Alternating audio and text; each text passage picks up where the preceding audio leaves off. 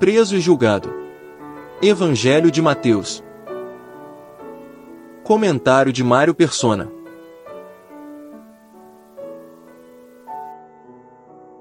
Judas precisou combinar um sinal para os soldados não prenderem a pessoa errada. O beijo, que era tão comum na época quanto um aperto de mão nos dias de hoje, seria o sinal.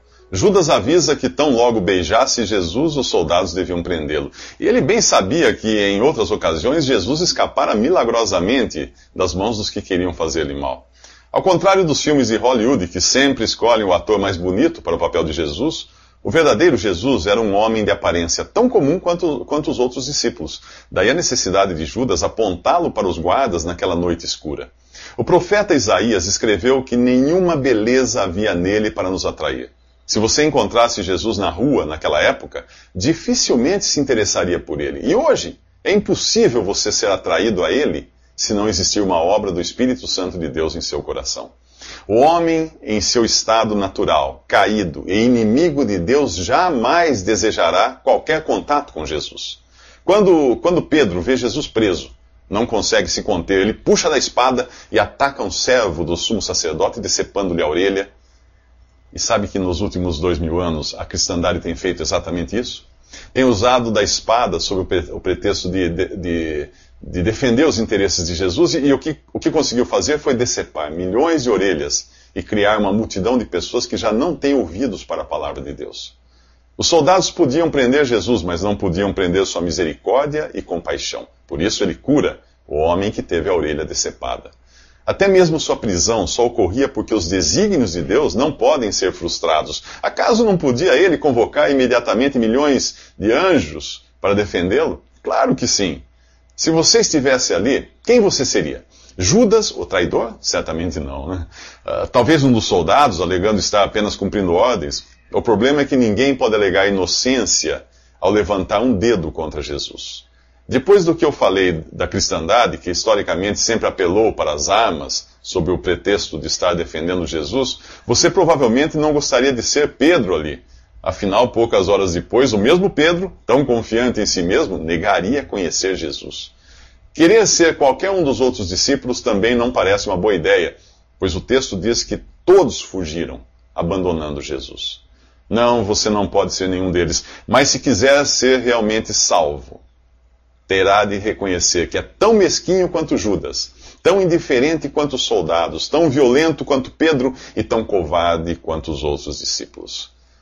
Daquele momento em diante, Jesus está só. E é assim, sozinho, que deve cumprir a obra para a qual foi designado: morrer como Cordeiro de Deus e derramar o seu sangue para purificar pecadores tão maus quanto eu e você. Nos próximos três minutos, Jesus é julgado.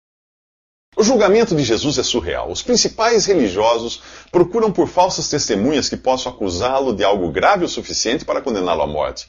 As únicas que trazem uma acusação consistente nada mais fazem do que distorcer o que ele mesmo havia dito: Destruam este templo e eu o levantarei em três dias.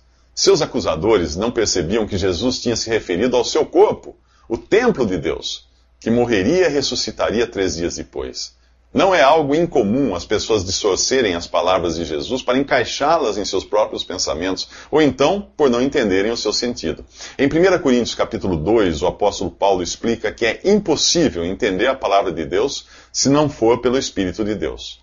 O profeta Isaías havia predito que o Messias se comportaria como uma ovelha muda diante de seus tosqueadores, e é assim que ele permanece até o sumo sacerdote colocá-lo sob juramento, como é feito nos tribunais de hoje.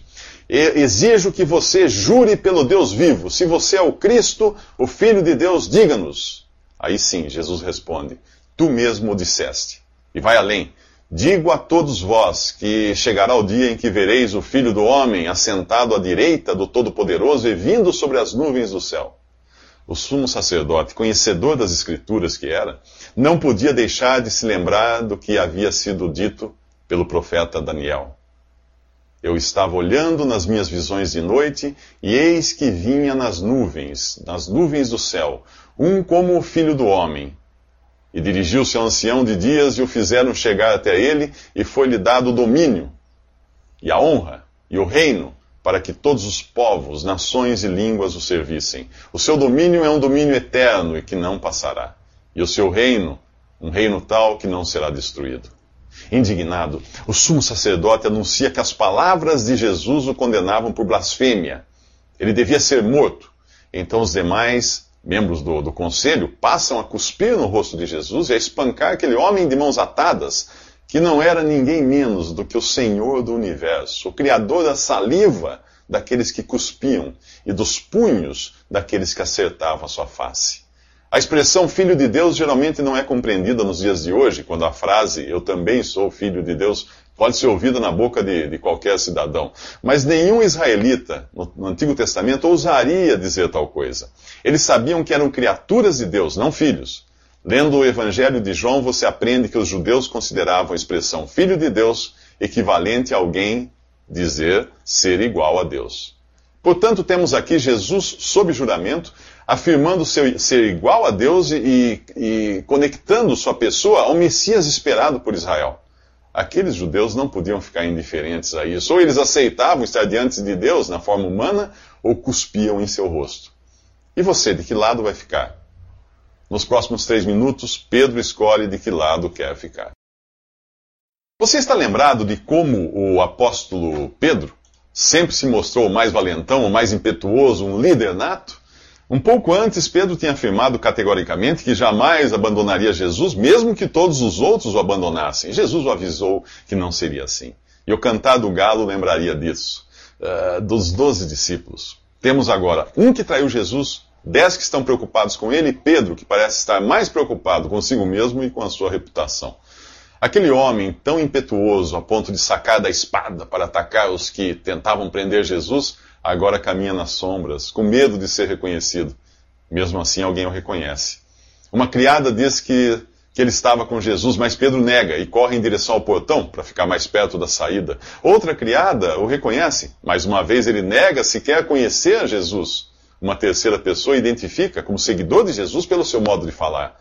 Mas ele imediatamente muda o seu modo de falar e começa a praguejar e a jurar não conhecê-lo. O galo canta e Pedro se lembra do que Jesus havia dito. Ele sai dali e chora amargamente. Quando você encontrar um super cristão, desconfie. Pessoas que fazem afirmações impetuosas com base em sua própria energia são as primeiras a abandonar o barco na hora do perigo. O cristão é, antes de tudo, um fraco, um incapaz, um dependente de Deus para tudo. Aquelas mensagens motivacionais que procuram exaltar o ego e a capacidade própria não passam de um engodo, especialmente nas coisas espirituais. Jesus afirmou que sem Ele nada podemos fazer. Nossa dependência já começa na, pela salvação, que não vem de nós ou de nossos esforços, mas vem de Deus. Uma vez salvo, o cristão também precisará depender 100% de Cristo para não tropeçar. Isso pode parecer loucura para quem confia na evolução e no crescimento espiritual baseado em mérito. E é loucura mesmo. Como é loucura tudo o que você lê na Bíblia. Pense na loucura, que é esperar ser salvo por crer em alguém que terminou seus dias pregado numa cruz. Pense na loucura de seguir alguém que afirmava ter os anjos sob o seu comando e mesmo assim foi abandonado à sua própria sorte. Muito louco acreditar em alguém assim, né? Não, não acha? Porém, quando você lê a primeira carta de Paulo aos Coríntios, descobre que a mensagem da cruz é sim loucura para os homens, mas é sabedoria para Deus. Pedro iria aprender a lição. No final da sua vida, ele seria amarrado e conduzido à morte sem oferecer resistência. Sua vida estaria entregue nas mãos daquele que, que era e sempre será a verdadeira rocha, Jesus. Mas nesse, nesse episódio nós o vemos negando conhecer Jesus e até mudando uh, de, de, de, seu modo de falar para salvar a própria reputação. Infelizmente, às vezes a gente faz isso também. Só para chorarmos depois como Pedro chorou. Nos próximos três minutos, Judas também se arrepende, mas não como Pedro. Jesus é condenado à morte pelos sacerdotes e líderes religiosos, mas, por estarem sob domínio romano, eles não podem executar a sentença à maneira de Israel, que era por apedrejamento. Por isso entregam Jesus ao governador Pilatos. Se este o sentenciar à morte, esta será por crucificação, o método romano de execução. Os profetas do Antigo Testamento previram isso. Mil anos antes, Davi descreveu a crucificação de Jesus no Salmo 23 traspassaram minhas mãos e meus pés, escreveu ele. No Salmo 34, ele previu ainda que nenhum de seus ossos seria quebrado, ao contrário do procedimento normal, que era quebrar as pernas do crucificado para acelerar a morte por asfixia. Enquanto isso, Judas parece arrependido do que fez, mas por outras passagens, nós vemos que ele estava interessado mesmo era no dinheiro.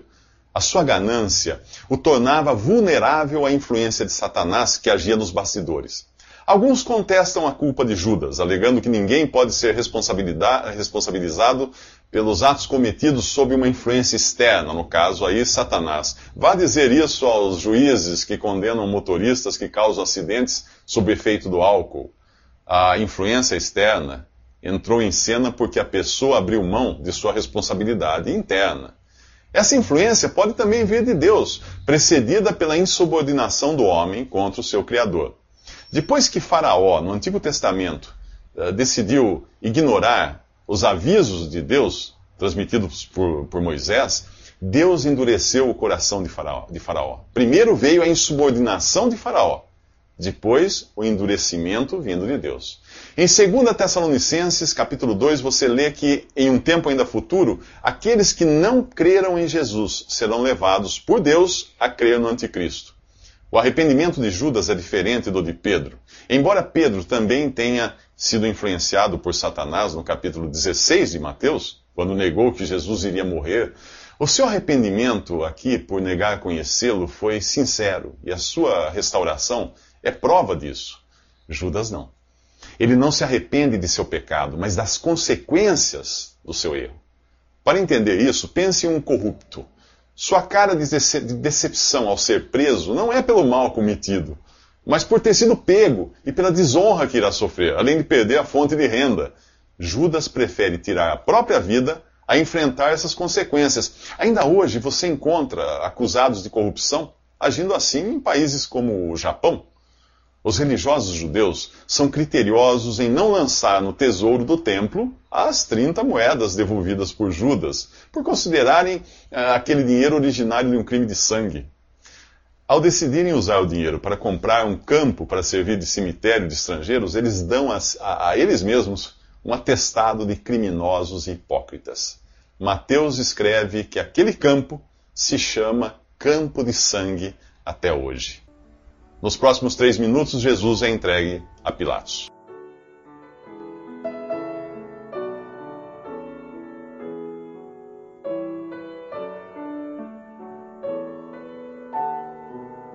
Visite respondi.com.br. Visite também 3minutos.net.